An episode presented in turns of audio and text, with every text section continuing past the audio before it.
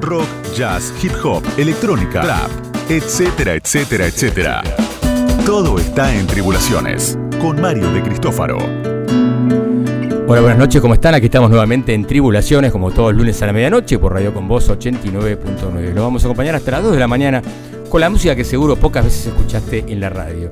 Hoy tenemos un programa muy interesante y tenemos una visita muy especial, que es el señor Santiago Vázquez, percusionista, multiinstrumentista, creador de la bomba de tiempo, la grande, de pan, bueno. Además tiene toda una movida con lenguaje de señas que realmente nos va a contar que es súper interesante. Vamos a tener acá un ratito nada más, calculo de acá a la segunda hora del programa. Y tengo a mi izquierda a la señorita Julia Arbós. ¿Cómo andás? ¿Qué tal, Mario? Buenas noches. ¿Cómo va eso? ¿Todo bien? Muy bien, muy bien. Después de este fin de, de Charlie García por todos lados. Sí, la verdad que vamos a pasar un par de temas hoy ya y basta, ¿no? Porque la gente dice basta de Charlie, ¿no? Pero bueno, 70 años, qué, qué lindo numerito. La verdad que sí, la verdad que verlo fue una alegría.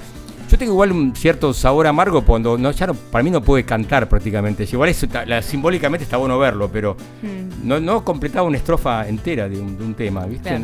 Se ve que, bueno, eso me dio un poco de, no sé, no sé si tristeza o qué, pero está bueno verlo, que igual está mejor que hace un tiempo. Y la verdad que estuvo buenísimo la banda que armó para tocar. Está, viste, el Zorrito con los Kawasaki, gran amigos, este, Samalea se tocó todo.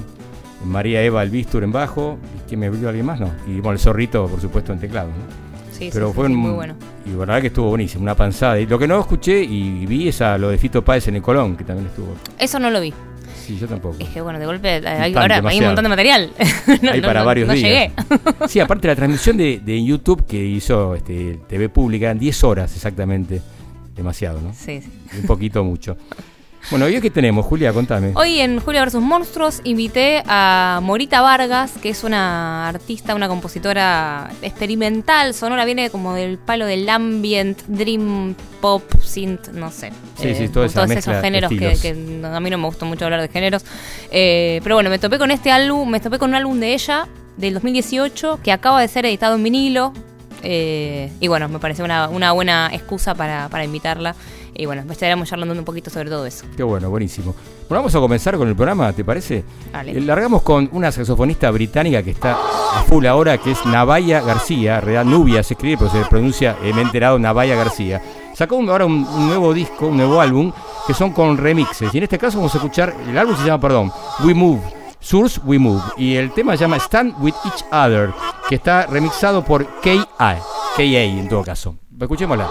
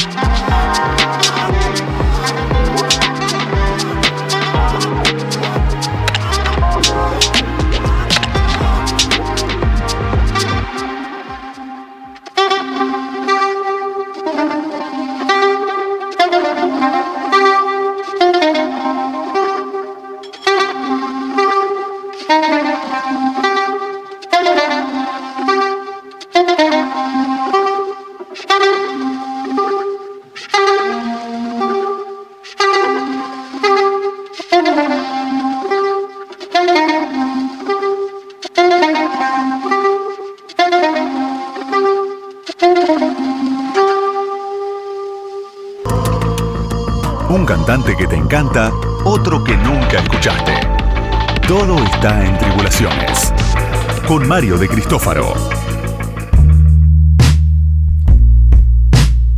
Bien, y es tiempo de concurso acá en Tribulaciones. Es la última oportunidad que tienen para participar y pueden ganar un libro que está realmente muy bueno, que acá lo va, Julia lo va a, a decir cuál, es- cuál se trata, de qué se trata el libro. Un libro de Malpaso Editora, ¿no? ¿Quién adivine quién está interpretando esta versión de Hey Show? Exactamente. Un tema Emblemático, icónico. ¿no? Tema de Billy Roberts, que fue muy, se hizo muy popular con, a través de Jimi Hendrix. Escuchemos un poco a esta cantante.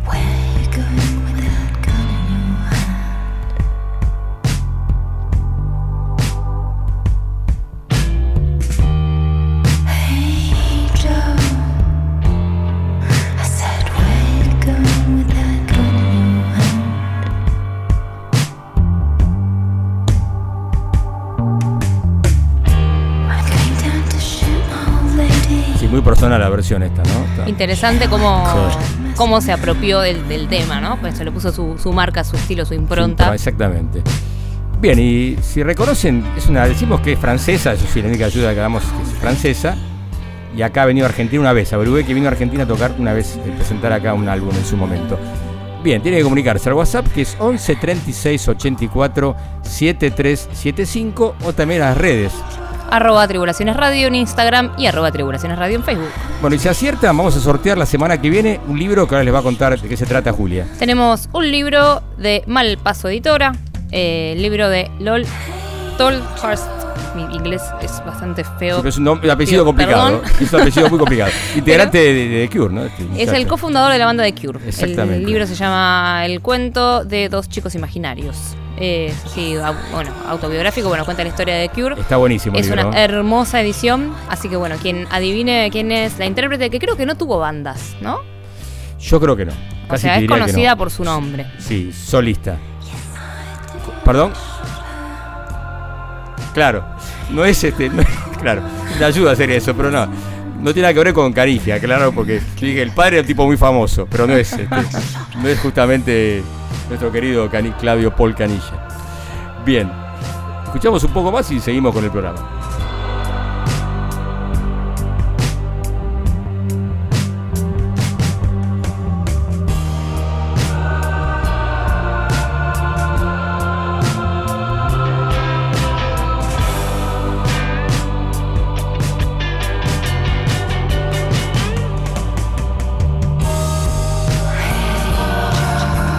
Excelente. Está para escucharlo completo, pero no vamos a una ayuda porque si no le entra a Yazam y lo van a sacar, me parece. Entonces mejor no.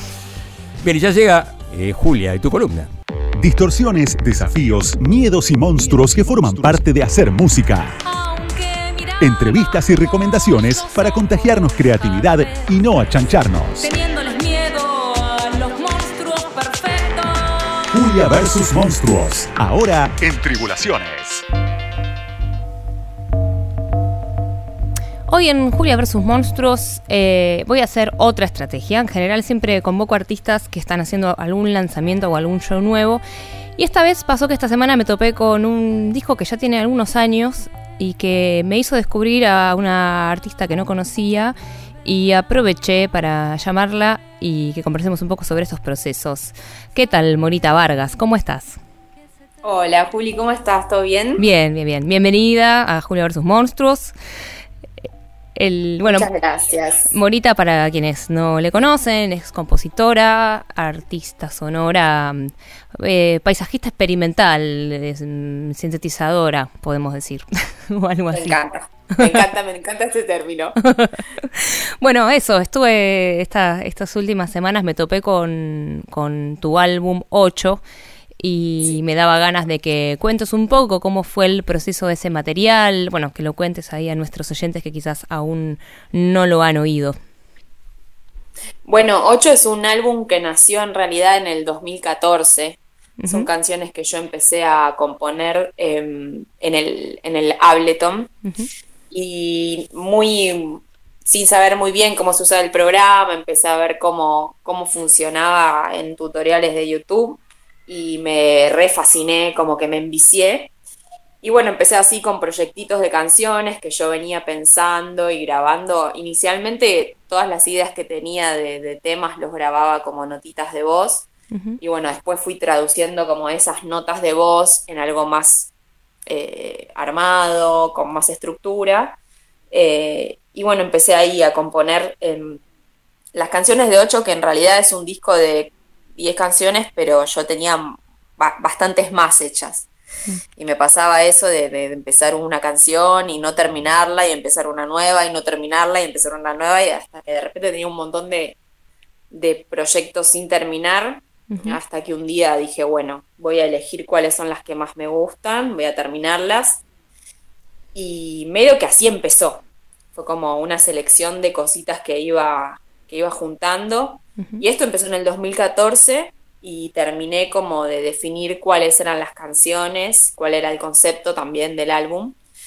Y sobre todo el título, porque medio que dejé el título para el final, que creo que hacer una canción es a veces difícil, a veces fácil, pero muchas veces la cosa que parece más tonta que es el título del álbum o mismo el título de las canciones o la tapa del álbum parece ser lo más difícil y quizás lleva más tiempo. Hmm. Así que fue un proceso re lindo, de muchísimo aprendizaje, pero que recién lo terminé en el 2018. Así que 8 es un disco que salió, empezó en el 2014 y salió en el 2018. Claro, fueron, y fueron cuatro años donde vos, eh, mientras ibas componiendo estas músicas, también ibas descubriendo la herramienta en la cual la ibas componiendo, ¿no? Totalmente, sí, sí, a la marcha me llamó mucho la atención esto, cómo, cómo se van construyendo a lo largo del álbum a través de las canciones, como un, universo donde van conviviendo lo acústico y lo electrónico, ¿no? Eh, o quizás son cosas que igualmente son todas electrónicas, pero tienen un tratamiento, eh, bueno, que, simulan ser analógicas, ¿no? Como pueden ser pianos, calimbas, eh, todo como con un audio súper refinado. La verdad que el, trabajo de audio es súper interesante cómo se van abriendo los ambientes, los espacios.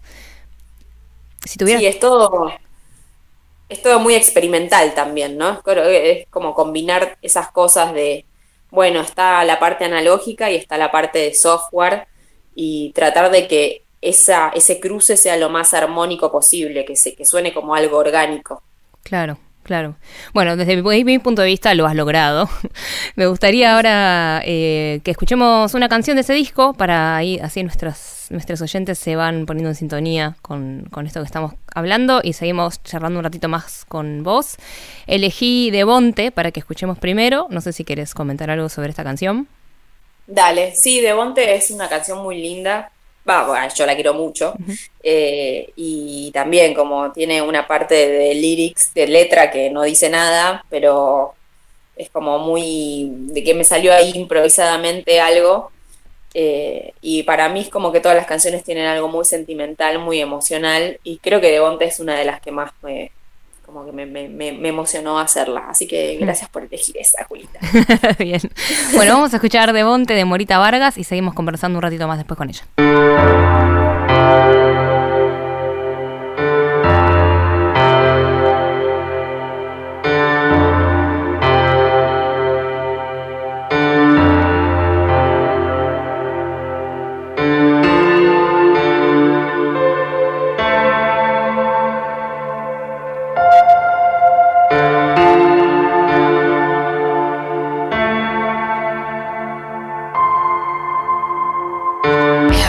such a boy inside I grow for tunes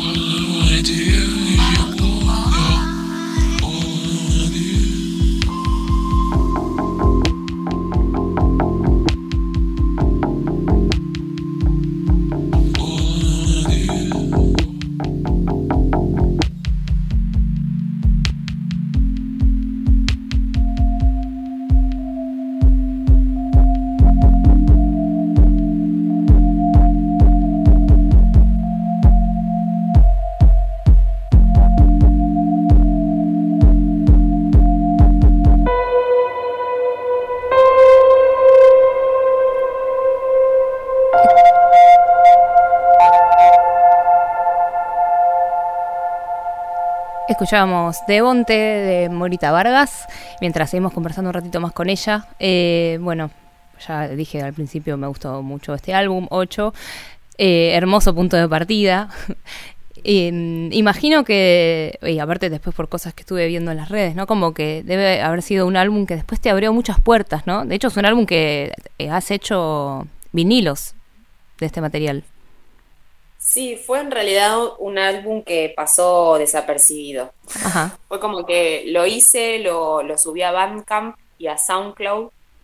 eh, y mm, esto en el 2018 lo toqué por primera vez, en, primero en la casa de una amiga, que fue como un concierto así íntimo entre amigues, que a mí me sirvió muchísimo para, para no estar nerviosa. ¿viste? Mm. Por primera vez tocar las canciones era algo para mí como que súper, no sé, bajo presión me sentía, pero al estar con amigues fue todo muchísimo más lindo.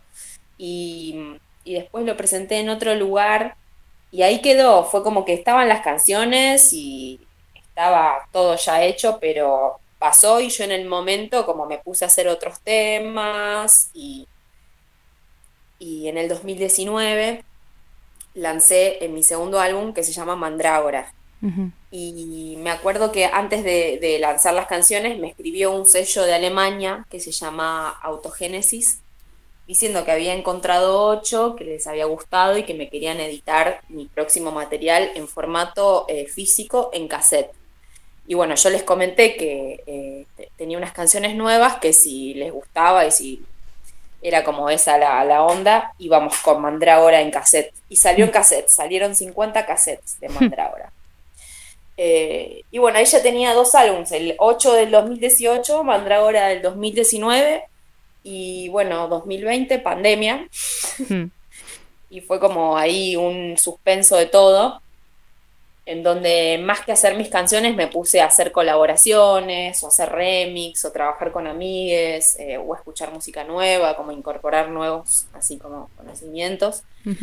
Y un día eh, me llegó un mail por Bandcamp que me había me habían escuchado de un sello de Estonia eh, y que también estaban interesados en que si yo tenía nuevo material, lanzarlo en formato físico de nuevo, pero esta vez en vinilo. Eh, y a mí me pareció un flash, porque ya el vinilo era como otra, no sé, otra cosa.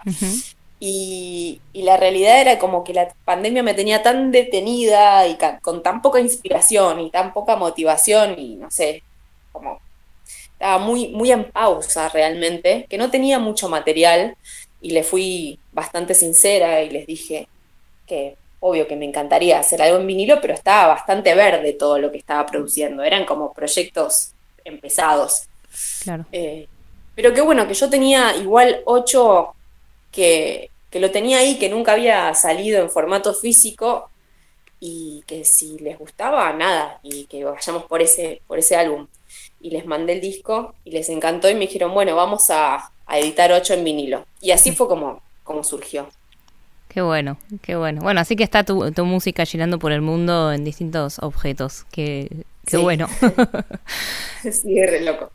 Eh, bueno, ¿y ¿hay planes para, para esto que queda del año, estos, estas épocas de aparente apertura? Y ahora medio que se está activando todo. Eh, hay algunas fechitas. Bueno, en noviembre toco creo que el 12 o el 13, ahora no me acuerdo muy bien, eh, en Florida, que está bueno también eh, escaparle un poco a la capital, ¿no? Como empezar a tocar en otros lugares que... eh, y ahí voy a hacer, sí, un set, ahí en vivo, que van a haber bailarinas y bueno, varias cositas ahí pasando en el mismo momento en el que esté tocando. Buenísimo. Y después en diciembre creo que hay dos fechitas más. Em, y, pero muy poquito, ¿viste? Es como que recién se está activando todo y, y ahora estoy en pleno, en plena eh, situación de ensayo, de ver qué es lo que, reformular todo el set, porque siempre va cambiando el set en vivo de las Claro. cosas que quiero mostrar. Claro. Así que nada, estoy ahí en esa, viendo Bueno. como po- poniéndole mucho el ensayo, sí. Me alegra. Bueno, buenísimo. Eh, ya estaremos comentando entonces las novedades de, de Morita Vargas cuando las tengas ahí estarán, estarán en la agenda.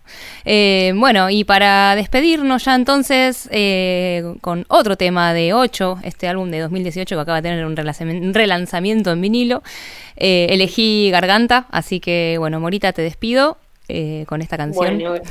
gracias, Juli. Gracias, Por, gracias por venir. Suerte.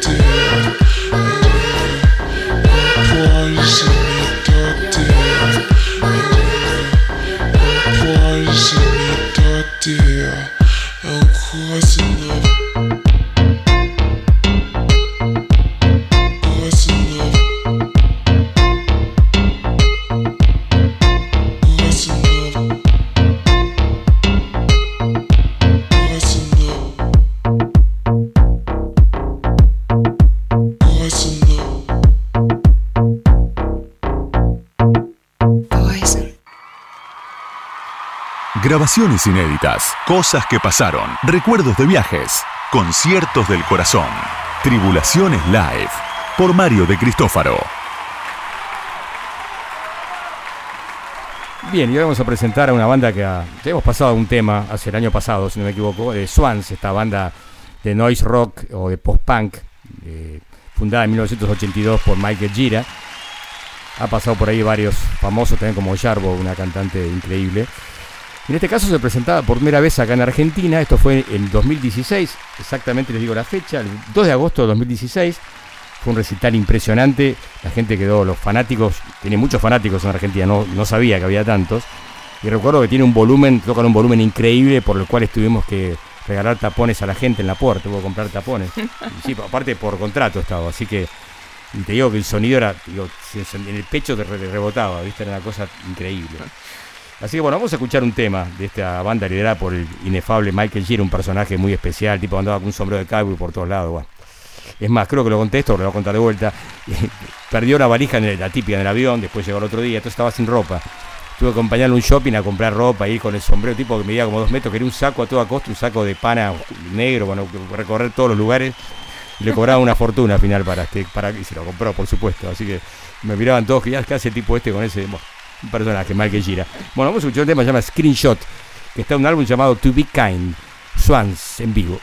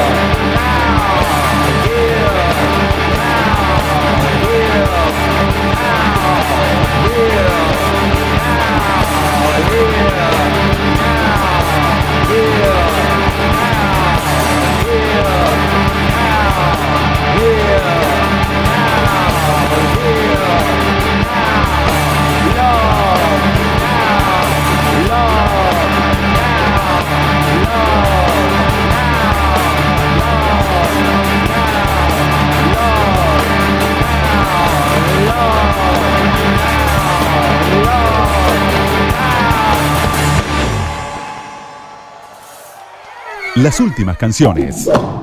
Los discos nuevos. Las bandas que se vienen. Ahora corre sangre nueva por el aire de la radio. Con Oscar Arcangeli. Bueno, sí, ahora tenemos al señor Oscar Arcángel, que creo que está directamente desde su hogar. ¿Me escuchás, Oscar? Te escucho perfectamente, Excelente, Mario. No excelente. sé si me escuchan ustedes ahí. Muy bien. Fuerte y claro. con Julia. Fuerte y claro. ¿Qué tal, Oscar? Hola, ¿cómo estás, Julia? Bien. Tanto tiempo. Sí, se te extraña en el piso. La verdad, eh. Tenés que venir acá, a ver si la semana Sí. que viene estás acá, eh. Yo creo que la semana que viene ya voy a poder estar ahí. ¿eh? Ya. Hoy estuve a punto, pero bueno, Tranquilo. no me animé todavía. Está bien, igual vamos a escuchar, compartir con vos buena música seguro. Así que, bueno, contame qué nos trajiste hoy. ¿Con qué nos vas a sorprender? bueno, bueno, esta semana la verdad que hubo bastantes discos, bastantes lanzamientos. Eh, el de Nick Cave de los lados B, que ya habíamos pasado acá. Eh, el de Caetano Veloso Nuevo, que es excelente. ¿Ah, sí? ¿Lo escuchaste? Excelente, nuevo. Sí, sí, excelente disco de Caetano, muy Caetano.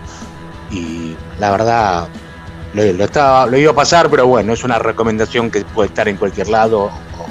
Lo pueden encontrar fácil, así que. Sí, aparte creo que hace nueve años no sacaba un disco, ¿no? No, casi nueve años que no sacaba un disco, más o menos, ¿no? Nueve años que no, saca, que no sacaba un disco con canciones propias. Exacto. Después siempre saca.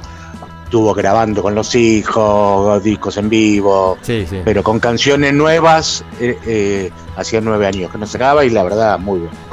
Creo que hay una Muchos que le- discos sí, salieron. Sí, creo que hay una que le dedica a Bolsonaro, puede ser, así me dijeron, no sé, lo escuché por ahí comentar. Sí, a- es un disco que eh, habla bastante de política y también de la situación actual, del internet, y un disco con muchas preguntas y pocas respuestas, digamos. Bueno, buenísimo. Pero sí, muy, muy buen disco para escuchar, pero no lo vamos a escuchar hoy, digamos. Lo dejamos pendiente para la Eh, semana que viene. Está bien. Sí, no, lo- lo- eso lo- la, la gente lo puede buscar y lo encuentra Sí, fácil a obvio. Caetano, así que. Lo que vamos a escuchar primero es un nuevo proyecto de tu amigo personal Tricky, Uh, mi amigo. Adrián Tous, mi amigo.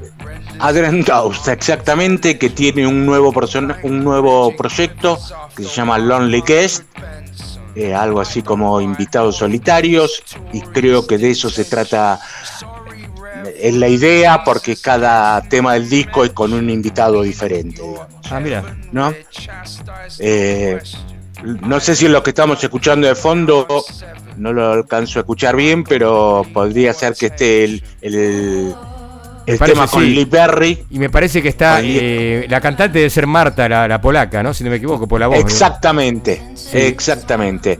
Eh, todos los temas son Trick y Marta y algún invitado. Mira vos. Digamos, algo que venía haciendo en el disco anterior de él. Eh, eh, no, pero bueno, se- ahora se llama Lonely Guest. Bien. Y lo que vamos a escuchar es un tema, bueno, en el disco participan Lee Perry, Paul Smith de Máximo Park, Quay, que es un rapero bastante conocido. Y lo que vamos a escuchar es eh, un tema junto a Joe Talbot, el líder y la voz líder de Idols. Sí, Así exacto. que qué bueno. Amigo de la casa. Vamos, amigo de la casa también. Y bueno, no, un poco de trip hop, ¿eh? No, no, no se aleja mucho del trip hop, pero cada invitado le pone su, Su impronta, digamos. su, su impronta, exactamente. Así que vamos a escuchar el tema Pre-War Tension, Lonely Guest, con Joe Talbot de Idols. There's a Macy's parade size pink elephant in the room that renders me unintelligent. Plank rigid quivers after 100 Bensons. I don't buy off piece tourist intentions. Sorry, Reverend, Jesus gets no mention. In your heaven, we're chastised, no question. I've peaked, I've peaked, now I'm seven. I got pre war tension. Oh, saw it in your eyes,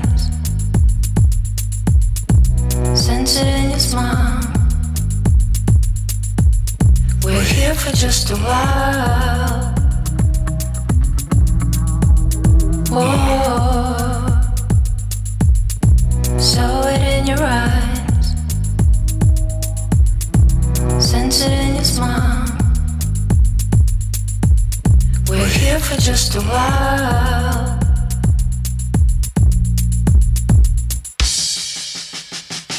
I need a slave to kill my grave, wait for hours, and bring me flowers.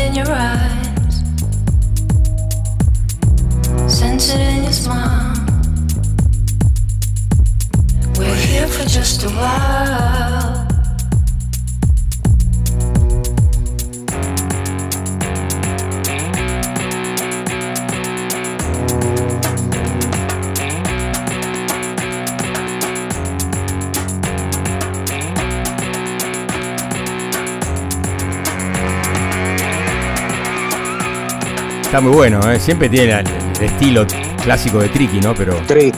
la voz Sí, de esta sí, chica sí. es Marta Slabowska se llama, es una polaca es muy buena, muy buena. La última vez que vino a Argentina estuvo con ella, con Marta, la verdad que la voz era muy, Claro. muy buena realmente y creo que se la quedó ya como definitiva, porque fue mutando, fue cambiando muchas cantantes. Claro, antes estaba Martina Exacto. después fueron cantando, sí, claro. Pero bien, bueno, es, un poco de, eh, lo que hace Tricky, pero bueno, cada invitado sí, le pone un poco Su de, onda, de digamos. lo suyo, así que Sí, aparte, justamente Isles es una banda de Bristol, que eres de Bristol, Tricky, así que debe ser amigos también por la, por la misma ciudad. Son, ah, mira vos, son- no sé claro. si serán, aunque ahora, ahora vive en, en- o vivía hasta el año pasado en Berlín, este Tricky, pero quizás por ahí vas seguido a Bristol y se habrá visto con Idols. La casualidad que también iba a pasar una banda más tarde de, de justamente de Bristol también, ¿no? Este, que la verdad que me, Claro. escuché y me impactó, suena muy muy bien también. Ya vamos a hablar de ella, de Tara Clerkin Trio. Pero bueno, este me gustó, Ah, eh. ah, bien, bien este tema. ¿eh? Muy bien. Y ahora como también en la semana hubo de, salió el disco de Durán Durán, el famoso que la gente esperaba con la producción de Errol Alcan y Giorgio Moroder, Claro. eh, eh, que no está no es gran cosa, vamos a decir la verdad. Eh, y también salió el de Parquet Courts y varios discos más que, que han salido, pero vamos a pasar una banda que no es nueva, es una chica que se llama Hailey Ford, pero se, se la conoce como Circuit des Sioux o des Yeux. Es, no, no sé cómo es la pronunciación exacta, parece. Parece francesa, ¿no? Aparentemente, ¿no?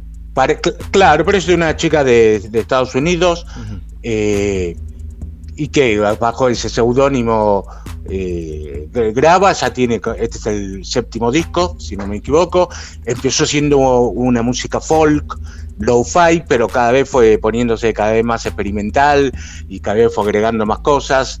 Eh, en este disco ya hay mucha orquesta, mucho violín, que ella creo que toca el violín también, y tiene esa particularidad que tiene, como una voz operística, por momentos es como muy teatral y por momentos es muy minimalista, que parece krautrock, digamos, tiene como esos varios eh, enfoques.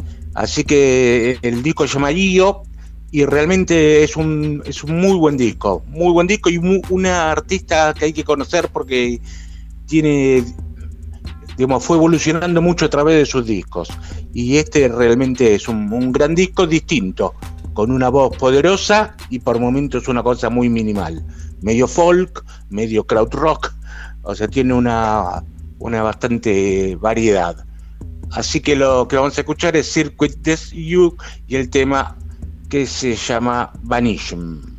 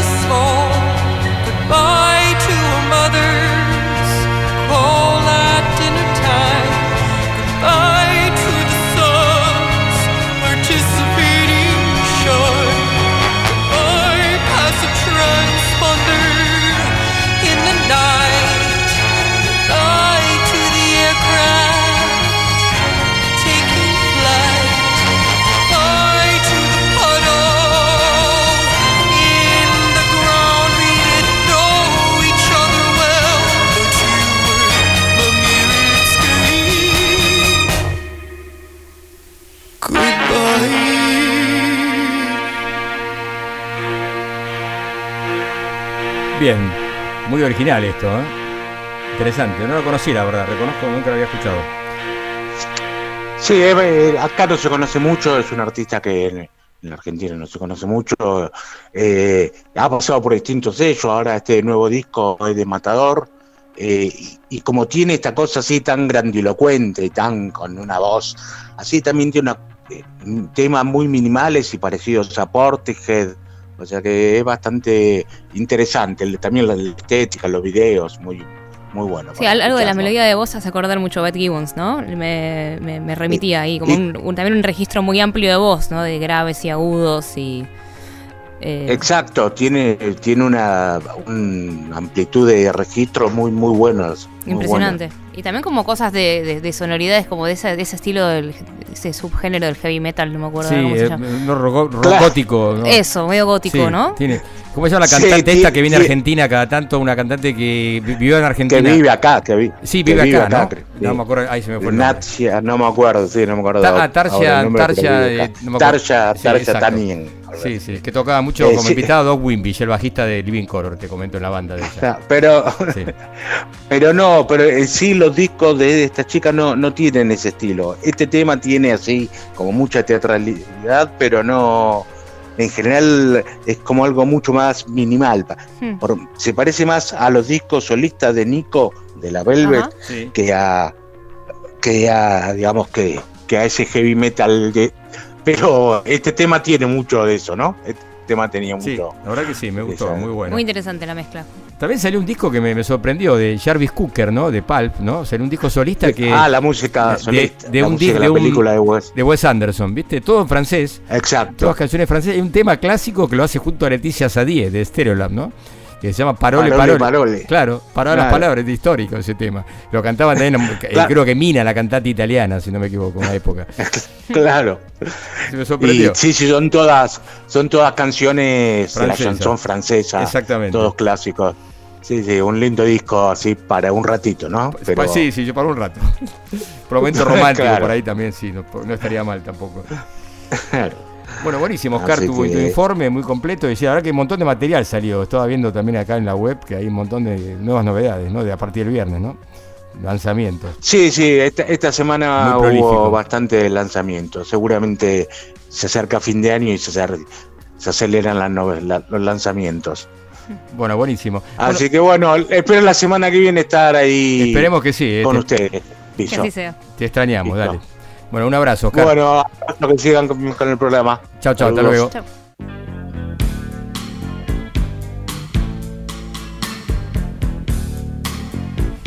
Seguimos en Tribulaciones y ahora estamos con este pequeño homenaje de la segunda parte a Charlie García por sus 70 años. La verdad que se lo merece, pues es uno de los grandes para mí, junto con Spinetta, quizás son los más grandes nombres del rock argentino. Y bueno, vamos a elegir algunos temas, cada uno eligió un tema y bueno, me parece que está bueno. Ya hablamos que el otro día, hace ya un día, fue todo este homenaje espectacular, bueno, que hubo un montón de copas, el sábado fue mejor dicho. La verdad que fue impresionante las cantidades de, en todo el país, hubo muchos, muchos recitales en, ciudades del interior con bandas de, locales, ¿no? Y la verdad que todo el mundo rindió tributo. Y hay una crítica, te iba a decir, Julia, que dicen, ¿por qué no hicieron algo grande en la calle, tipo 9 de julio, y no en lugares cerrados? Eso es lo que se habló como una crítica, tanto del gobierno nacional como de la ciudad, que se podía haber hecho algo más, mucho más abierto, que, lo merecía Charlie. No sé qué opinas vos. Por ahí se podía haber hecho, qué sé yo. Me par- no sé, con el diario del lunes. Claro, todo fácil. o sea, yo siempre me voy a quejar de que las bandas eternas de Spinetta no fue un recital gratis y abierto para todo el público. Totalmente, Eh, cierto. Eso que no fue, y yo de hecho no fui porque no tenía plata para pagar la entrada y Sí, el no día de hoy que me, Sí. qui- me quiero matar, porque sin duda fue una enorme experiencia.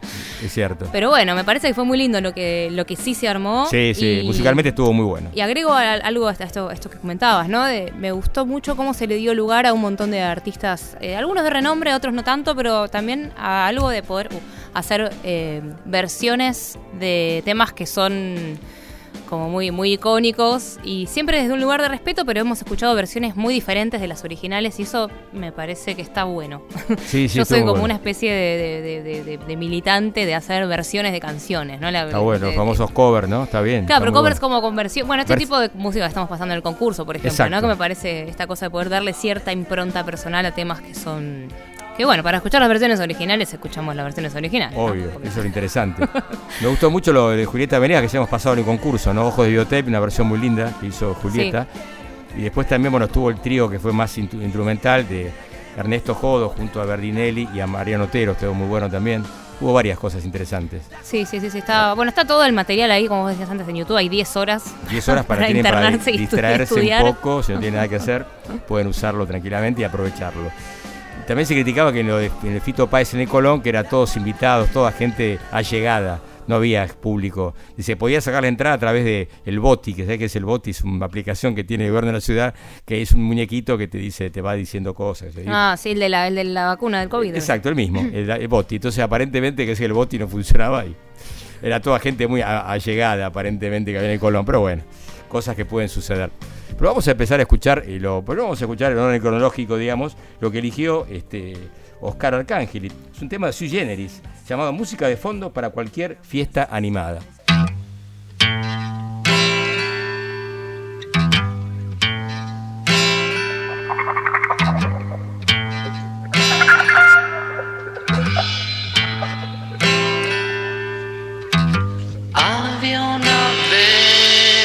Vez resultado de un juez que era amante de los jueves. Un gran señor que sufría el deshonor de sus sirvientas infieles y una mujer neurótica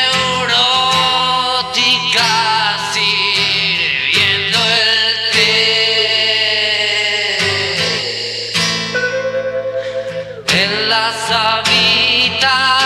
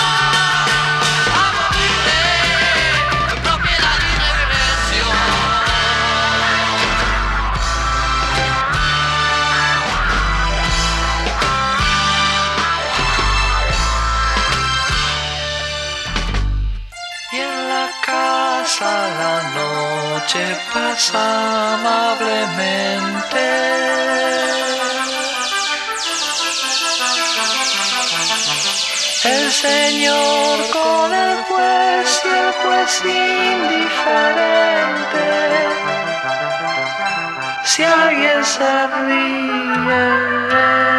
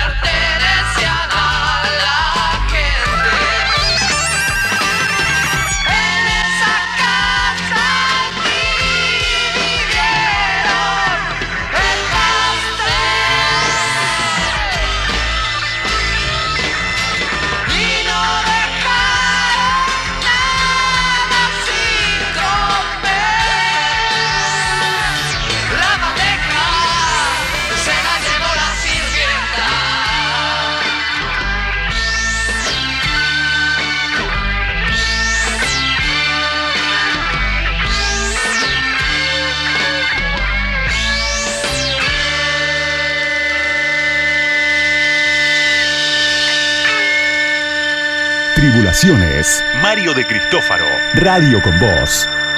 Estamos escuchando este tributo a Charlie García, el tema Música de Fondo para cualquier fiesta animada, que este pertenece a un álbum del año 74, Julia, mirá, Sui generis. impresionante. Pequeñas anécdotas sobre las instituciones, un disco increíble, muy bueno en ese momento, innovador totalmente, como todo lo de Charlie, ¿no?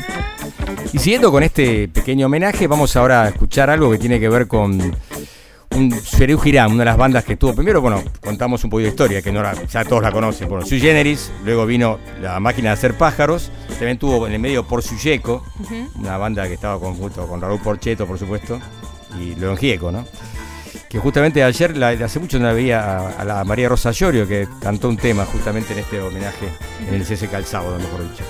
Así que la verdad que estuvo bueno. Pero este tema eh, me parece que está muy bueno, pertenece al álbum La Grasa a los Capitales del año 79. Esto es una versión en vivo en el Canal 11, en el Telefe ahora, Canal 11, hacía los domingos a la mañana, una especie de concierto se llama Rock en el 11. Y presentó Cerú Girán, ahí justo estaba anunciando el lanzamiento de bicicletas. Escuchamos Viernes 3 AM, uno de los temas que más me gusta a mí de Charlie. Bueno, este próximo tema que vamos a tocar se llama Viernes a las 3 de la mañana y es una historia casi cotidiana.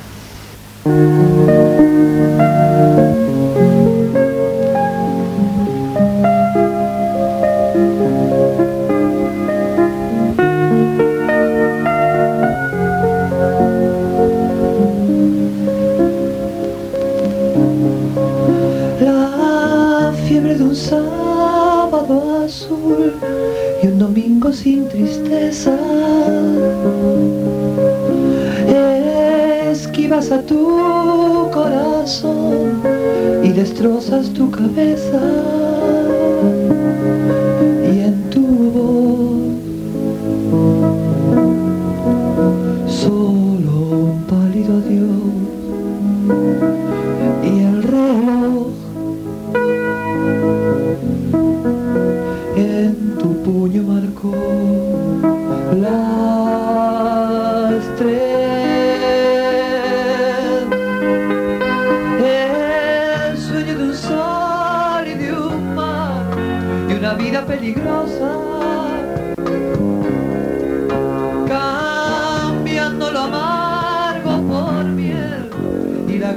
Rosa te hace bien. Tanto como hace mal te hace odiar. Tanto como querer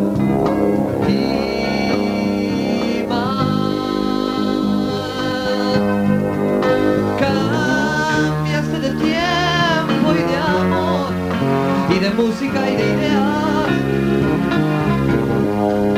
Cambiaste de sexo y de Dios de color y de fronteras. Pero en sí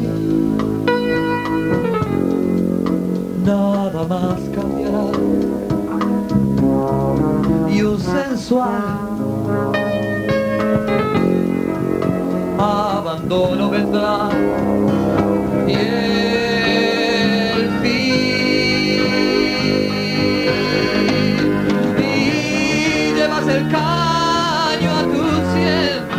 apretando bien las muelas.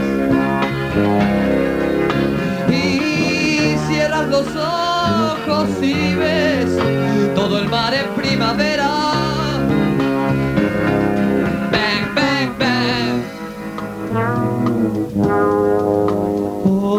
hojas muertas que caen. Siempre igual. Los que no pueden más se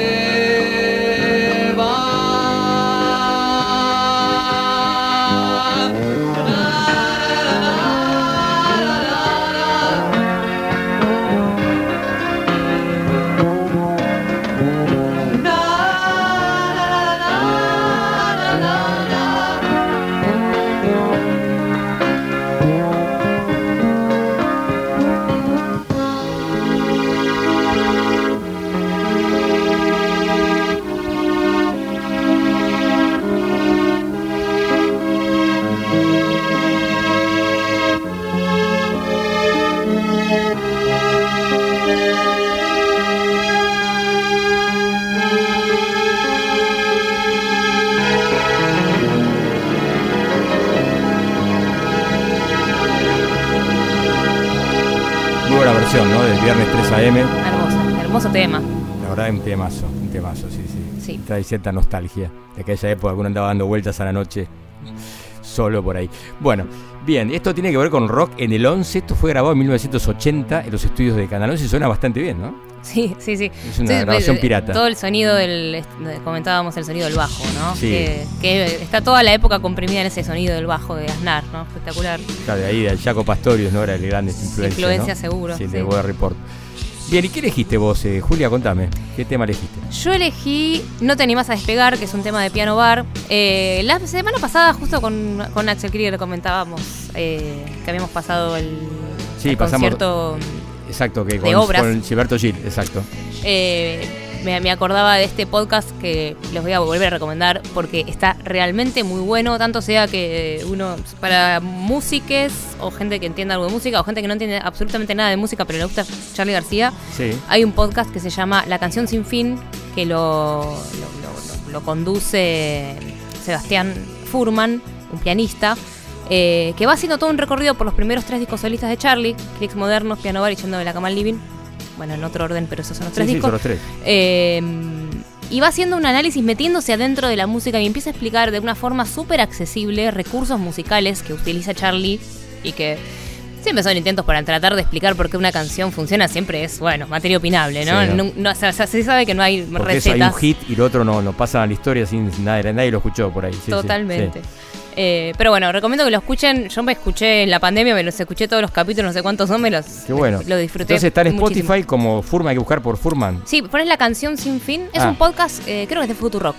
Así que, bueno, se lo chusmean ahí, está súper interesante. Y bueno, eh, de Piano Bar, que es el álbum en el cual está No te animás a despegar, eh, Sebastián lo presenta de una forma que me parece interesante, que es como de alguna forma la vuelta a la banda, ¿no? Porque él en los otros discos, eh, después de toda la época de, de, de Cerú y todas estas partes de las bandas, eh, bueno, como que se, se metió met- mucho adentro de la 808 y todos los sonidos más eh, digitales, ¿no? Sí. Eh, que estaban como emergiendo en sí, ese momento. exacto. Eh, y bueno, hace No te animás a despegar, que es una canción hermosa de Piano Bar, la podemos escuchar.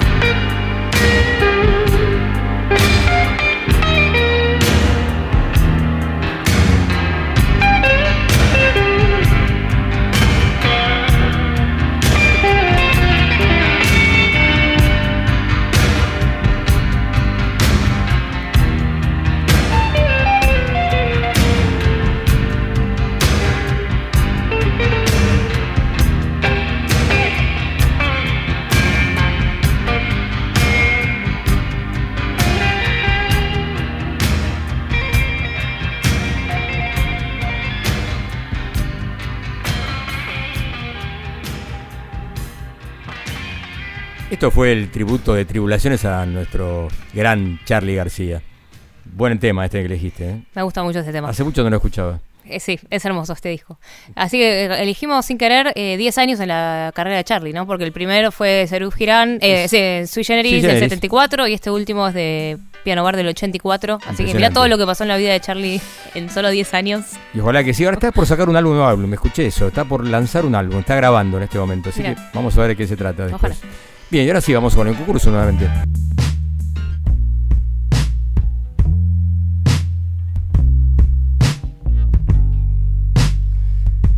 Bien, es la última oportunidad para participar del concurso que empezó la semana pasada, ¿no? Así que tienen que estar muy atentos y reconocer esta voz femenina, intérprete de una versión increíble del tema de Billy Roberts, popularizado por Jimi Hendrix, Hey Show. Escuchemos un poco, a ver.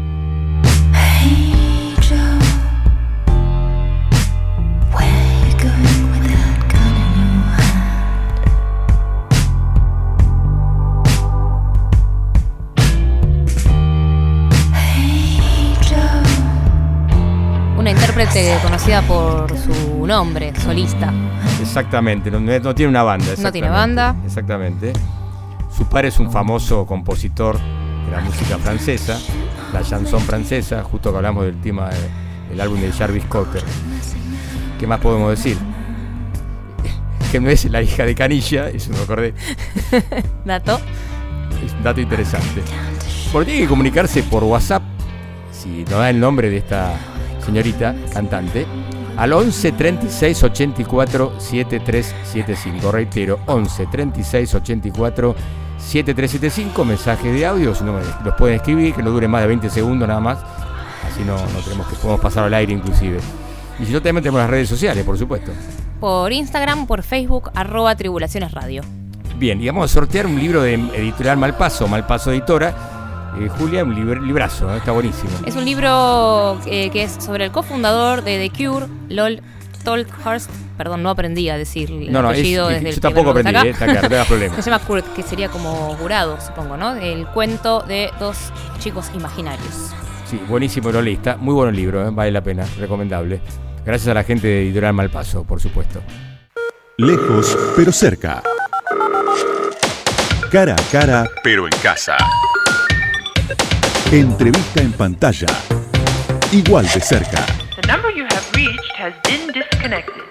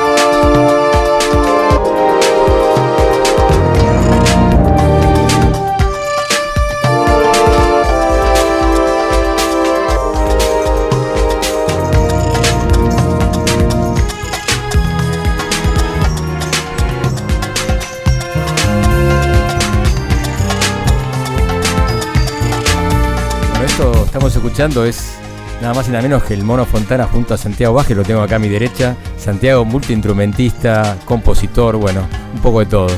¿Qué tal, Santiago? ¿Cómo estás? Tanto tiempo. Muy bien, muy bien. Me sorprendiste con esta, ¿eh? Me encantó. Año No me lo 2001. esperaba. Club del Vino 2001. Sa- eh, Mono Fontana, Santiago Vázquez. Santiago Wow. Vázquez, Mono Fontana. Tremendo ese dúo. Estoy muy feliz, Mario, de estar acá, de encontrarnos de vuelta. La verdad que sí. Creo que en la década del 90 empezamos a hacer cosas juntos. Me acuerdo que fuimos a tu casa que hacías unas este, tocadas con, con los, este, las tablas, me acuerdo. Unos conciertos en casa, sí, Sí, sí, me sí, acuerdo. me acuerdo también.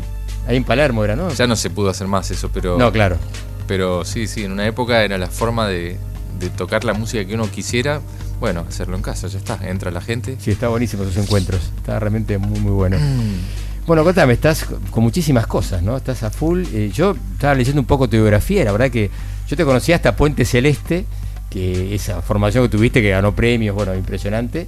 Y luego seguiste con, bueno, con lo, quizás el boom que fue la bomba de tiempo, ¿no? Que fue un momento que, que fue una- un éxito total, ¿no? Impresionante. Sí, eh, y bueno, desde ahí en realidad el, como el origen de la bomba, el, que fue la idea de este sistema, ¿no? de esta forma de, de hacer percusión o de hacer ritmo, que es el, Eh, el lenguaje señas. de ritmo con señas, que armé como para armar la bomba, pero que después, ya, ya un poco en la idea misma, en el germen de la idea, estaba la posibilidad de que haya una red de grupos que puedan hacer eso. Así como un poco me inspiré mucho en los deportes, en, en el fútbol en realidad. Ah, mirá. En eso de que el, el juego tiene más gracia cuando hay muchos equipos. Claro. ¿no? Cuando no solamente hay, hay un equipo, sino que hay varios que juegan un poquito distinto cada uno y que pueden como medirse y, y- y- y expresar su idiosincrasia mediante el- diferentes estilos, pero del mismo juego.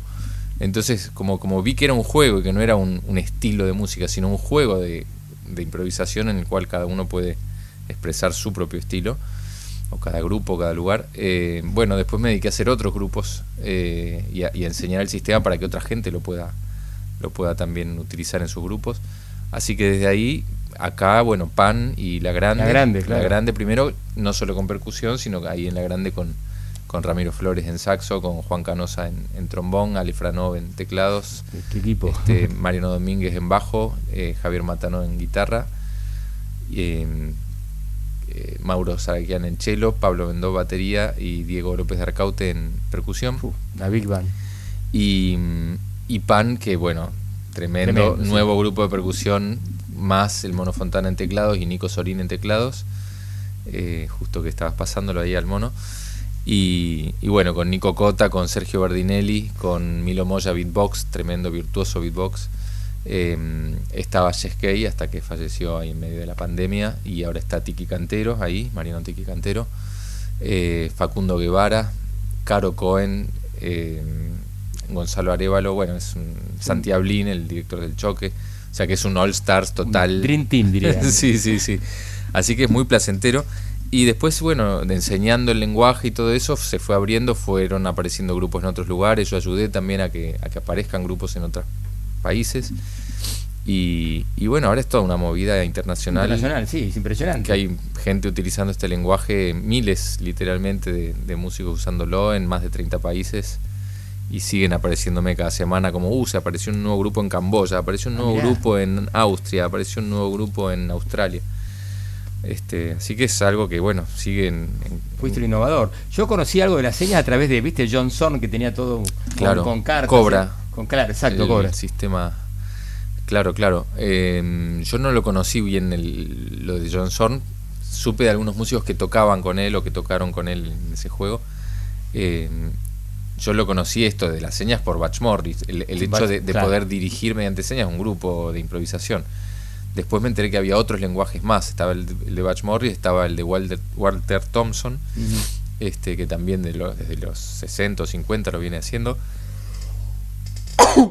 No, salud. cada uno con su cada uno con su, su, su lenguaje que tiene utilidades distintas ca- características distintas el lenguaje que armé yo está muy enfocado en el ritmo por eso se llama ritmo con señas Claro. y tiene algunas características muy distintas al, al de Batch Morris o al de Walter Thompson o al de John Zorn eh, que tiene que ver sobre todo con que está basado en la repetición de las ideas porque un poco parte de un concepto rítmico que, que para mí mm, eh, distingue el tiempo y el ritmo, ¿no? Como muchas veces nos enseñan que la, la melodía o la armonía son el aspecto vertical de la música porque se escriben las notas en la partitura de, de abajo para arriba, ¿no? Las diferentes alturas. Y entonces el, el ritmo se escribe en horizontal, claro, las figuras van transcurriendo en horizontal en una partitura. Este, pero en realidad para mí ese aspecto horizontal es el tiempo. Y el tiempo y el ritmo no, no son necesariamente lo mismo. Eh, las figuras musicales son duraciones, pero Ujú. tampoco son ritmo las figuras. Las figuras son duraciones. Este, y, y entonces, ¿qué es el ritmo? Y el ritmo para mí tiene que ver con lo circular, con el aspecto circular, cíclico de, de la percepción musical. Y no solo musical, el ritmo en pintura también tiene que ver con la repetición, Exacto. el ritmo en cualquier arte, si uno se pone a pensar, no tiene que ver con la proporción, con el tamaño, con el espacio, con el tiempo, tiene que ver con la repetición. Y en música, cuando algo se repite, nos empieza a generar un, un efecto que es sustancialmente distinto de otras cosas, que es el ritmo, y que se siente corporal, se siente vinculado a ciclos. Yo tengo toda una teoría ahí al respecto que no vamos a meternos ahora porque sería un poco este, engorroso. por Bueno, ahí. escribiste un libro aparte, ¿no? Justamente. Bueno, el libro es, es, es simplemente un, un diccionario de este. Que acá, lo, de este acá lo lenguaje. tenemos, eh, perdón, eh. Apa, mirá, uno de los pocos ejemplares este, casi nuevo que tenés. Muy bien. ya no queda ahora y está, estoy trabajando en la segunda edición hace tiempo, pero bueno, estoy como con cambio de editorial en el Claro. medio, entonces se, se alargó todo. Pero, mm, pero este libro, el Manual de Ritmo y Percusión con Señas, es un, es un manual del lenguaje de señas para que cualquiera lo pueda agarrar y más o menos ya darse maña. Estoy a su vez escribiendo ahora otros, otros libros. Eso suena un poco ridículo, pero estoy escribiendo unos veintipico de libros a la Ah, bueno. vez. Son capítulos, ¿no? Para bajarlo a algo más, más terrestre. Son unos, serán unos cuadernillos, pero de, de teoría rítmica y de práctica y de, de entrenamiento y de conceptos rítmicos y cosas que me parece que todavía no están, o yo no vi por lo menos que haya una sistematización de, del mundo del ritmo como sí lo hay en relación a la armonía. ¿no? Desde hace mucho hay cientos de libros de armonía que, que explican cómo funciona la cosa. Y en el ritmo, como me parece que siempre el ritmo vino por la oralidad, vino, Claro. vino de, de- de los lugares donde la música no se estudia escribiendo. ¿no? La, la- la riqueza rítmica mayor por ahí no viene del mundo del canto gregoriano y de la música erudita europea. Viene de África, viene de, de India, viene de, Indonesia, eh, de, de culturas en donde la música se transmite oralmente. Oralmente, claro. Entonces hay una riqueza rítmica en todas esas culturas que ahora empezó a, a cross-polinizarse con muchas otras culturas musicales a través de internet principalmente, Sí. ¿no? Si bien antes se conseguían grabaciones, yo era un fanático de ir a buscar los, los discos de, de la colección de la UNESCO, por ejemplo, Mm. de, de grabaciones de etnomusicología. Pero ahora en internet, bueno, tenés A todo. casi todo el mundo a tu alcance, ¿no? Eh, Entonces empezó a, a, bueno a proliferar el estudio de muchos estilos muy específicos de Claro. cada cultura, que es fabuloso, eso me parece increíble. Y entonces creo que este es el momento en el cual podemos empezar a pensar el ritmo de una forma más universal también. Que no es simplemente aprender tal estilo, sino entender por qué esto es así, por qué esto es así. Más teorizarlo, digamos, ¿no? Que una Sí. época. Quizás porque se consideraba como algo menor el ritmo con respecto a la melodía y la armonía, ¿será eso? Bueno, históricamente, viste que eh, en, en nuestra cultura heredera de, de la cultura europea, eh, la, la educación musical se vincula a la escritura.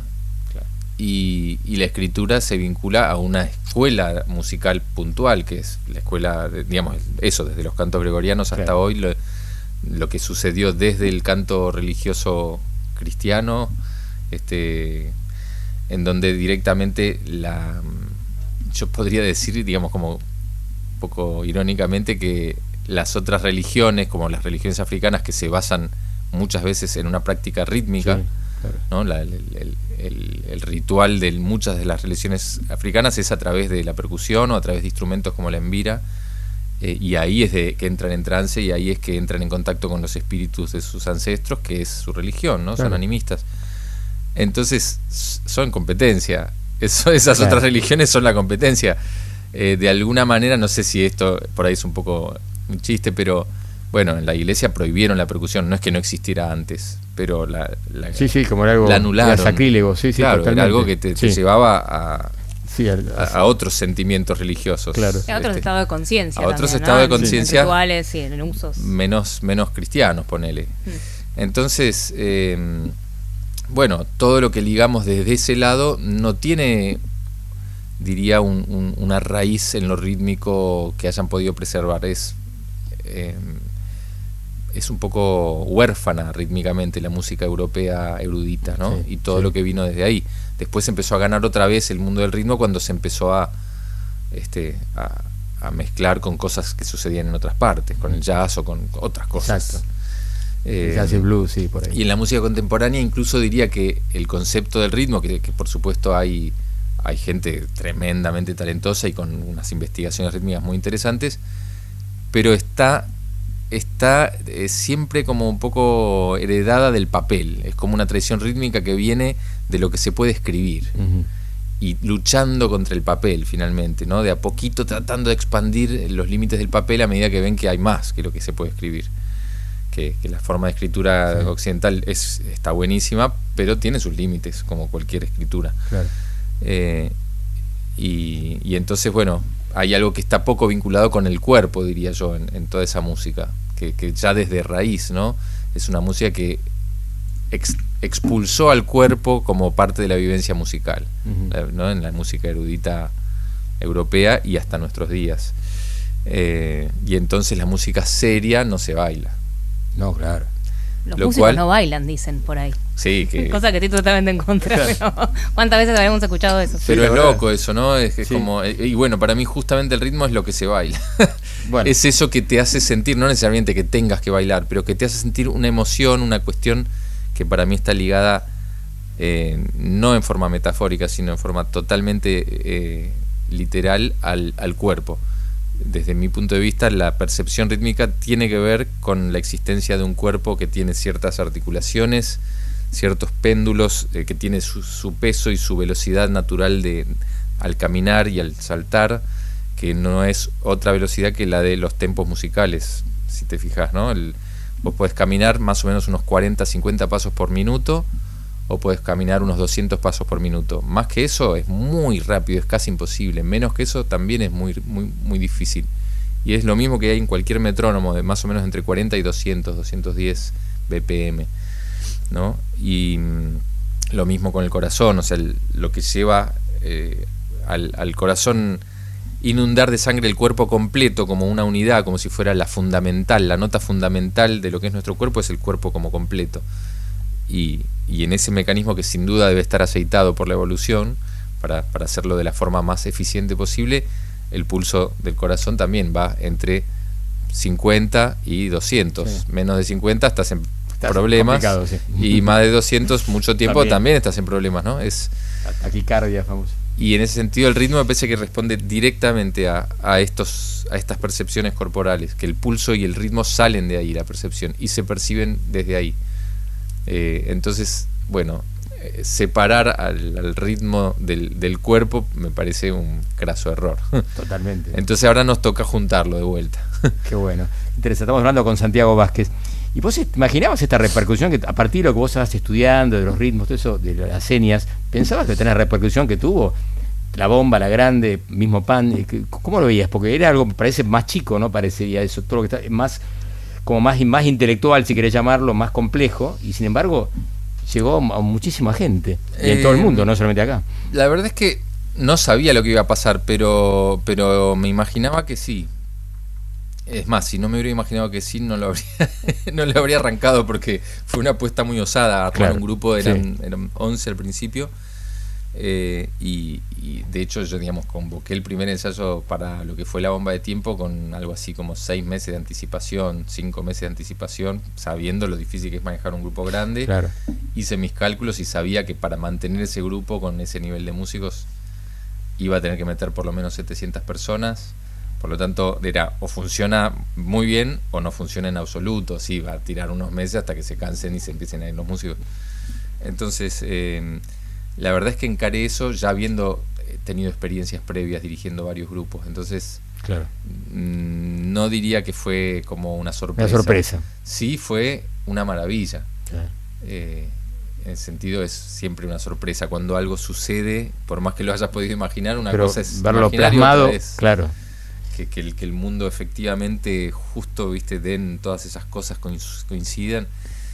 Eh, pero lo que imaginé cuando imaginé las señas, en realidad, cuando imaginé la idea, era ver esto que, que se parecía a un juego, como, como decía antes, ¿no? que se parecía a un juego y por lo tanto un juego con la música que te permita jugar con tu propio estilo, con, con- de alguna manera era como, como algo que faltaba en Argentina, que yo veía en culturas africanas que los nenes juegan con, con el ritmo.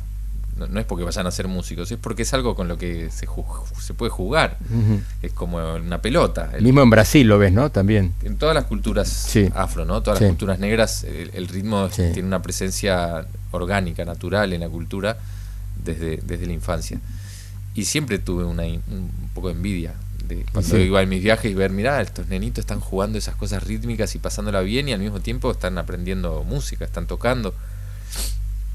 Y, y bueno, cuando se me ocurrió el juego este en relación al ritmo y la repetición y vi el potencial que, que- que tenía en mi cabeza, dije, bueno, si llega a funcionar, puede funcionar en muchos lugares. No sé si va a funcionar, pero si llega a funcionar, va- yo me imaginaba que podía funcionar Se en va a multiplicar. Mm. Sí, me imaginaba como que podía funcionar sobre todo en los lugares que, como Buenos Aires, no tienen una tradición fuerte rítmica. Eh, o sea, me imaginaba que podía funcionar en Berlín, en, en qué sé yo, en Nueva York, en Tokio, en qué sé yo, eh, Sí, cualquier ciudad, pero no, no acá. no me lo imaginaba. Acá sí, acá también me lo imaginaba, porque de hecho a mí me faltaba acá. Lo que no me imaginaba era que pudiera funcionar en, Río de Janeiro, por ejemplo. Ah, perdón. O en Dakar, o en lugares donde ya tiene una cosa Ya tiene una tradición, una cultura, tan claro. potente que no necesitan otro juego con ritmo. Ya tienen, tienen todo lo que necesitan.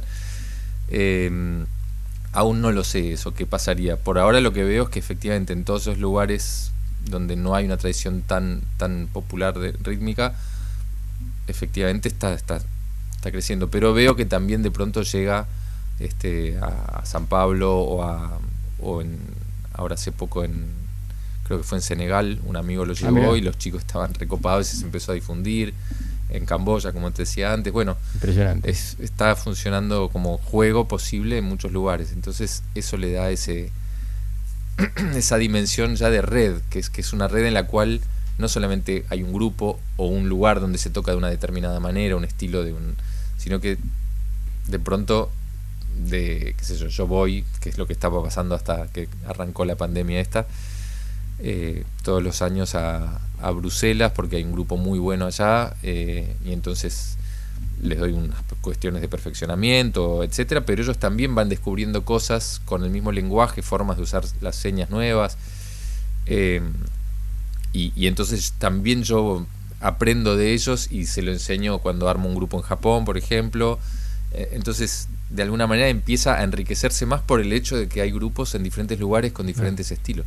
Qué bueno.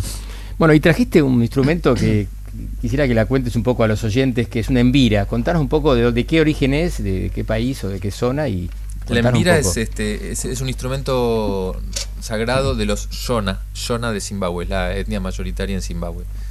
Y como decíamos antes, es una música, es, es un instrumento que se utiliza para música religiosa, para música sagrada, eh, que se usa casi exclusivamente para ceremonias en las que se convoca a los espíritus de los ancestros a que a que encarnen eh, momentáneamente en alguna persona. En un, hay mediums que son profesionales, o digamos profesionales que son, se dedican a eso, y también sí. puede ser que el espíritu baje en alguien que Eh, estaba desprevenido. Mirá. Incluso hay historias muy raras de, de algún de este, algún extranjero, un estadounidense que estaba ahí, que había ido a estudiar en Vira y estaba en la Vira y de pronto entra en trance y empieza a hablar en Shona Ah, te puedo creer. y que, que- que- que dice, ah, sí, sí, es el abuelo de tal. Y entonces van los familiares de ese tal, de- del cual el espíritu está, está, Está poseído, digamos. sí. poseído, y entonces se ponen a hablar con él en Shona. Ah, Y increíble. dice, estoy hablando con tu abuelo, sí. No, no, no estoy hablando con el pibe, el rubio este que está acá. Estoy, estoy hablando con Pepe, que era mi amigo, ¿no? Como historias muy, muy locas. Mirá. Yo no soy, no soy religioso de esa religión ni nada, pero sí creo que, por un lado, eh, creo que todo el pasado y todo el futuro están en un punto presente, tal vez inaccesible, digamos, que hay algo de la naturaleza física de la existencia que todavía tal vez no podamos explicar, pero Sí. en donde hay posibilidad de conectar con el pasado y con el futuro eh, si uno conecta de cierta manera con el presente. Eh, ¿no? Como los radios de una, de una bicicleta que todos confluyen en un centro vacío, ¿no? Y si uno puede entrar en contacto con ese centro vacío, está en contacto con todo. Esa es mi religión. Entonces en ese punto sí mm, eh, puedo, puedo, digamos, puedo relacionarme con, con, con lo que pasa con este instrumento en Loyona y sobre todo con que la música del instrumento realmente tiene un, un poder de conectarte con, con algo que no sabemos qué es, pero que, que es algún lugar Tenés una orquesta, ¿no? De Enviras acá y armaste algo. Hace mucho, ahora ya no. Eh, el instrumento este lo conocí por, en realidad por un libro. Eh, nunca había escuchado una envira en mi vida y estando en, en la casa de una amiga en Estados Unidos, una pianista, vi en su biblioteca, era el cumpleaños y me estaba aburriendo en realidad y estaba mirando la biblioteca de, de esta amiga y vi un libro que el lomo decía The Soul of Envira, el alma de la envira. ¿Qué es esto? Empecé a hojearlo y había partituras de música de envira. Y ahí viendo, vi que las partituras de la música de Envira eh, estaban, or- como la composición de Envira está organizada de una forma que se llama eh, heterofónica, ¿no? que, tiene que ver con texturas en las que unas, unas voces se complementan con otras para formar una tercera voz, llamémosle. Entonces es algo que justo a mí desde chico por algún motivo me atrae, ese tipo de estructura compositiva. Entonces le pedí el libro prestado, lo fotocopié, me lo estudié, empecé a sacar las partituras con el piano de música de Envira, pero era previo a, internet, esto previo a, a YouTube. Entonces no tenía forma de escuchar una Envira, solamente las partituras de ese libro. Finalmente en un momento conseguí un CD que originalmente se ve que venía con ese libro. Y bueno, ahí me volví loco. Cuando escuché el sonido de la Envira dije, ah, encima esto es increíble. Y, mm, y entonces en un momento, otra cosa loca, unos tíos míos eh, me dijeron que se estaban por ir de vacaciones a Zimbabue. Ah, bueno. Son las únicas personas que yo conozco hasta ese momento que hayan ido de vacaciones Sí, a a Zimbabue, Zimbabue. yo tampoco en mi vida escuché. Dije, bueno, necesito que me traigan este instrumento. Les hice el dibujo, les expliqué todo y efectivamente me trajeron de regalo esta envira que tengo acá, Ah, la justo la que traje hoy. Este, y una pila de 10 cassettes de música Claro, perfecto. origin- de música tradicional de Envira, así que ahí empecé a sacar la música tradicional ya escuchando los cassettes, aprendí a afinar la Envira con el libro, con, con todas las instrucciones que daban en el libro, y bueno, y fui estudiando solo en principio, eh, con, con esos cassettes.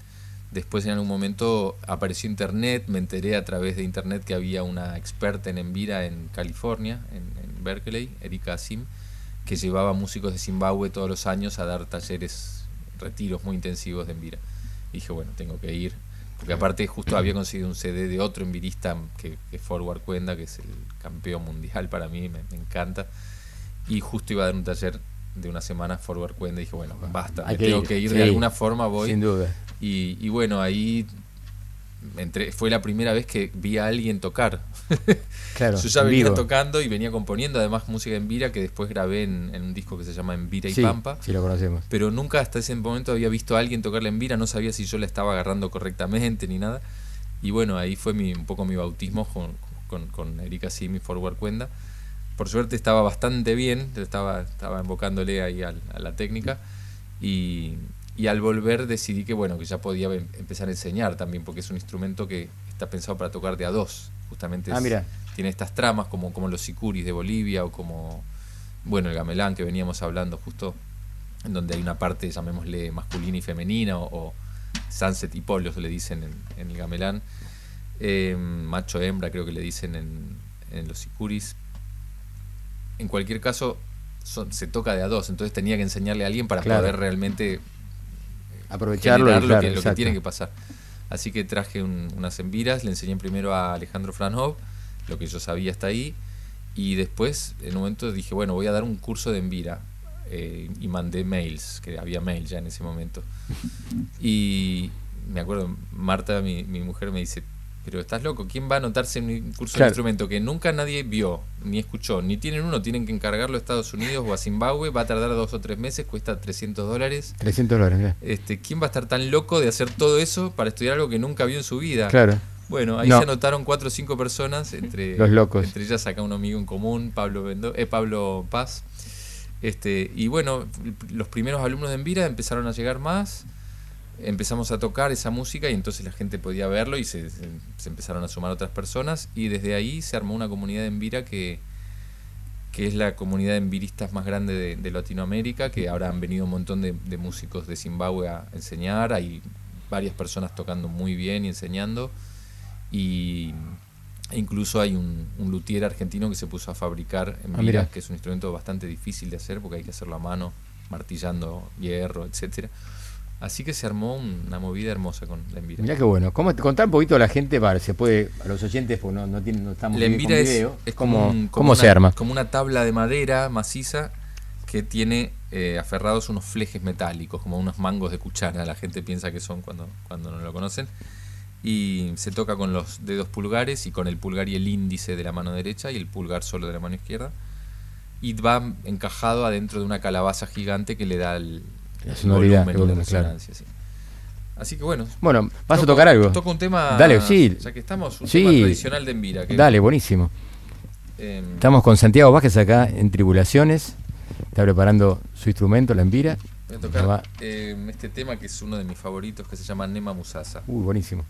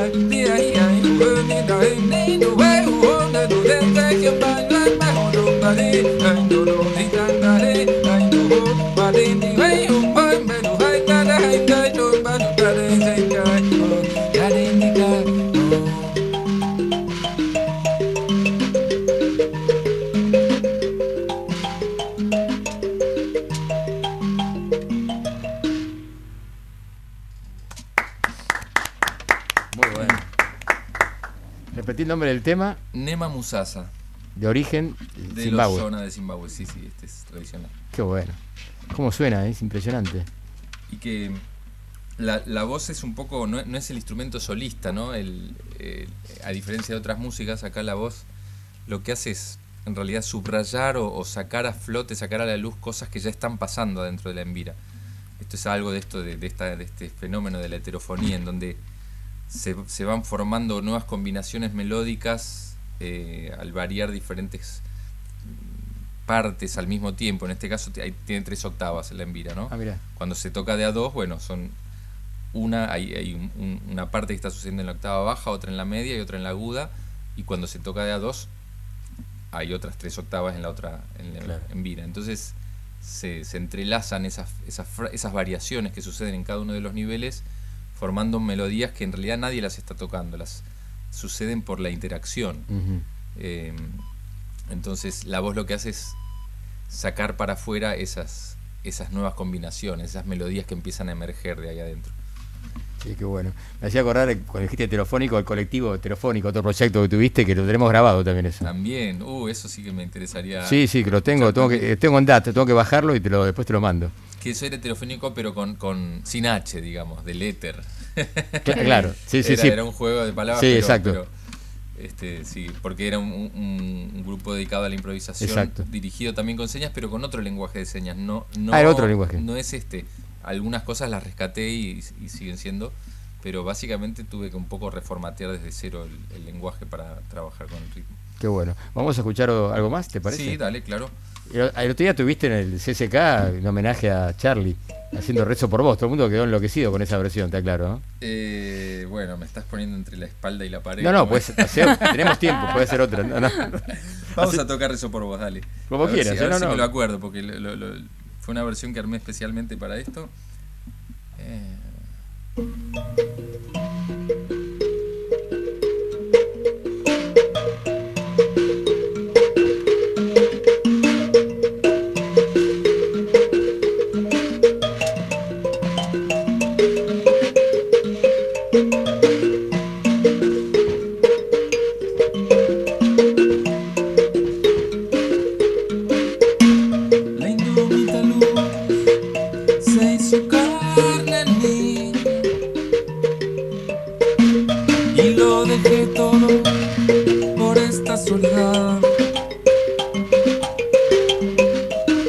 Y leo revistas en la tempestad. Hice el sacrificio, abracé la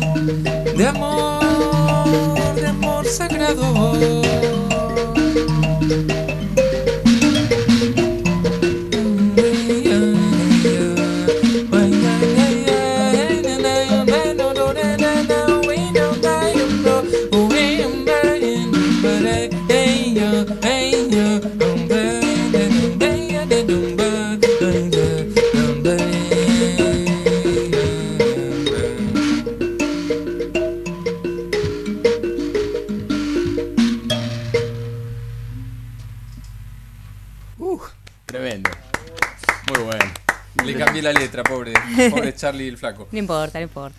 Qué bueno, che, excelente. ¿eh? La verdad que muy fuerte. Bueno, y contame, ¿qué, qué venís? ¿Qué proyectos tenés ahora? ¿De qué más? ¿Qué estás? ¿Tenés que viajar? ¿Vas ahora que se puede viajar un poco? ¿Qué, ¿Cómo venís? Ahora, bueno, se puede viajar, pero hasta Bueno, ahí. hasta ¿no? ahí, Yo, sí. De hecho, tenía una gira ahora hace una semana. de- debería haber estado en, en Ecuador, pero el, también así para, para difundir un poco el, el lenguaje de ritmo con señas y con grupos de allá y músicos de allá. Y el día anterior se canceló un vuelo de vuelta, entonces ya no me permitía Sí, llegar ¿no? a conciertos que tenía comprometidos acá y hubo que cancelar. Y bueno, estas cancelaciones y eso todavía no está, diría, normalizado, ¿no? No. cantemos victoria, pero mm, eh, sí tengo, bueno, ahora un montón de conciertos con, con La Grande que estamos tocando todos los martes en la sala Siranush. Eso Ah, volvió por suerte, así que estamos muy felices de, de poder compartir ahí. Es en Arme calle Armenia, ¿no? Está, En, claro, en Armenia y Niceto Vega. Eh, con Pan estamos tocando, por ejemplo, el, ahora el 30 vamos a tocar en, en Tecnópolis. Mira qué bueno. Eh, y, y yo estoy haciendo un ciclo de conciertos, que es un poco lo que me trae hasta acá, eh, un ciclo de conciertos mínimos, de conciertos íntimos. un poco... eh, Como aquella época en, tu casa, por ahí. Sí, algo así, solo que en el, en el jardín del Museo Larreta, que es un museo colonial que está en...